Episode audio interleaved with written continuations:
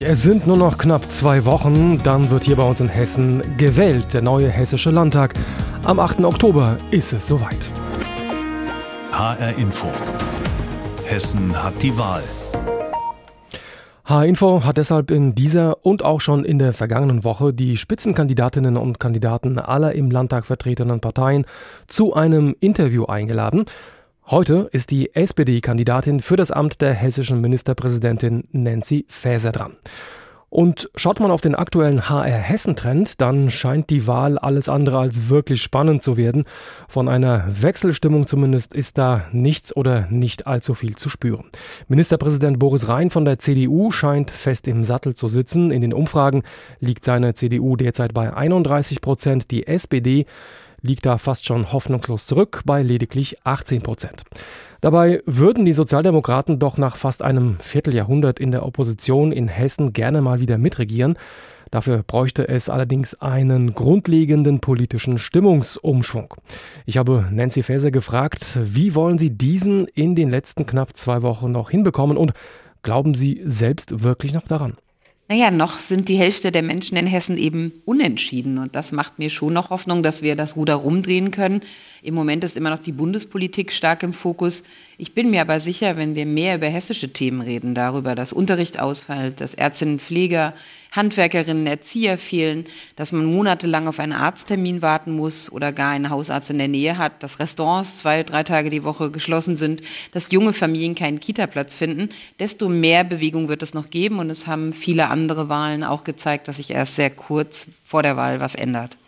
Die SPD hat ja für die Landtagswahl einen äh, sogenannten Zehn-Punkte-Plan vorgestellt. Da geht es vor allem eben um kostenfreie Bildung, ausreichend Ganztagsplätze in Kitas und Schulen, den Wohnraum, den besseren ÖPNV, all die Themen von großer Relevanz. Und dennoch hat man irgendwie den Eindruck, dass der SPD das große Thema, zumindest auf der Landesebene, irgendwie fehlt. Ähm, wie wollen Sie das auch noch aufbauen?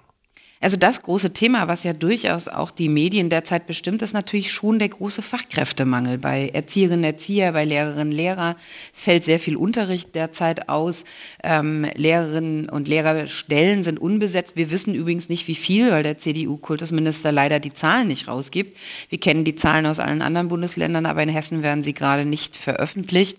Insofern, das ist aus meiner Sicht schon überall Thema oder auch, wo die Kräfte herkommen für die Industrie, äh, am Flughafen Flughafen haben wir immer wieder das Thema, dass Kräfte fehlen, ähm, Hausärzte gibt es zu wenig. Also dieses Thema, was wir ja sehr stark auch auf Plakaten gesetzt haben, nämlich auch mit einer präzisen Antwort, was wir machen wollen, um diesen Fachkräftemangel in den für die Menschen so relevanten Bereichen, Kita, Schule, ähm, Unternehmen, Flughafen in allen Bereichen ersetzen wollen. Das ist schon im Fokus. Die Frage ist, schaffen wir es, das mit der Sozialdemokratie zu verbinden? Aber offenbar zieht es doch nicht ganz so groß bei den Menschen, sonst würden die Umfragen ja auch anders ausfallen. Ja, wie gesagt, die Hälfte der Menschen sind noch unentschieden und noch stehen hessische Themen nicht im Fokus, sondern eher Bundespolitik.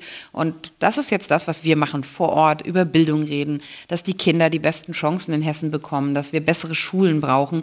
Bildung muss wieder Priorität haben. Und ich habe das Gefühl vor Ort, dass ich viele Menschen damit abhole, weil viele Menschen haben Kinder in der Schule oder auch Großeltern. Auch Lehrerinnen und Lehrer sind sehr interessiert an dem Thema. Sie leisten einen großartigen Job, haben es im Moment aber auch durch die Arbeitsbedingungen sehr, sehr schwierig. Und insofern, mein Eindruck ist schon, dass das einen Teil der Menschen interessiert.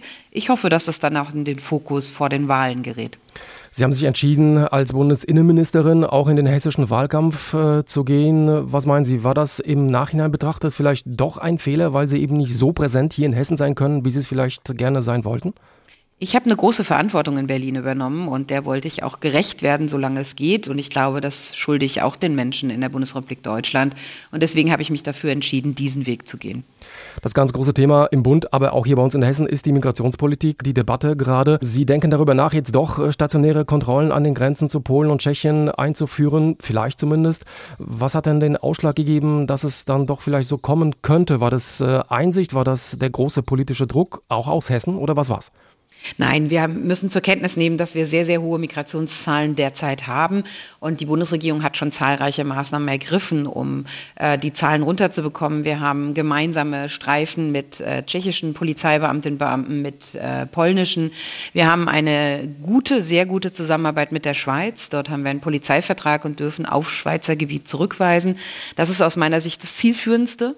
Ähm, da gerät ja viel in der Debatte leider im Moment durcheinander. Es gibt Parteien, die den Eindruck vermitteln, wenn man nur stationäre Grenzkontrollen machen würde, wird alles gut. Das ist nicht so, ähm, weil auch bei stationären Grenzkontrollen, wenn Menschen kommen, Asyl beantragen, dann können sie nach Deutschland einreisen, weil das Verfahren wird dann hier in Deutschland durchgeführt.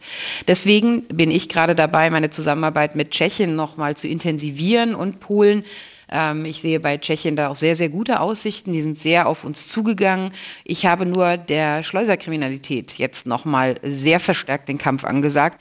Und dafür kann es notwendig sein, auch weitere zusätzliche Grenzkontrollen zu machen, weil wir kontrollieren die Grenze im Moment per Schleierfahndung schon sehr stark. Kommen wir zurück nach Hessen. Wahlen kann man gewinnen, Wahlen kann man verlieren und trotzdem kann man dann vielleicht äh, Teil einer Regierung sein, wenn es Ihnen nicht gelingen sollte, äh, den Ministerpräsidentinnen-Sessel zu ergattern in der Staatskanzlei. Äh, würde die SPD auch als Juniorpartner der CDU zum Beispiel in die Regierung eintreten? Also zum einen ähm, muss man als Demokratinnen und Demokraten mit allen demokratischen Parteien zusammenarbeiten können, aber wir kämpfen dafür, dass die SPD vorne liegt und dass wir dann auch entscheiden können, in welcher Konstellation das möglich ist. Es gibt nur einen harten Ausschluss Richtung AfD. Sollten Sie nicht Ministerpräsidentin werden, werden Sie in Berlin bleiben? Ich trete an, um die Landtagswahl zu gewinnen und ich habe aber auch in schwierigen Zeiten Verantwortung für ein sehr schwieriges Amt in Berlin übernommen und dieser Verantwortung werde ich dann weiter gerecht werden, wenn ich nicht Ministerpräsidentin werden sollte.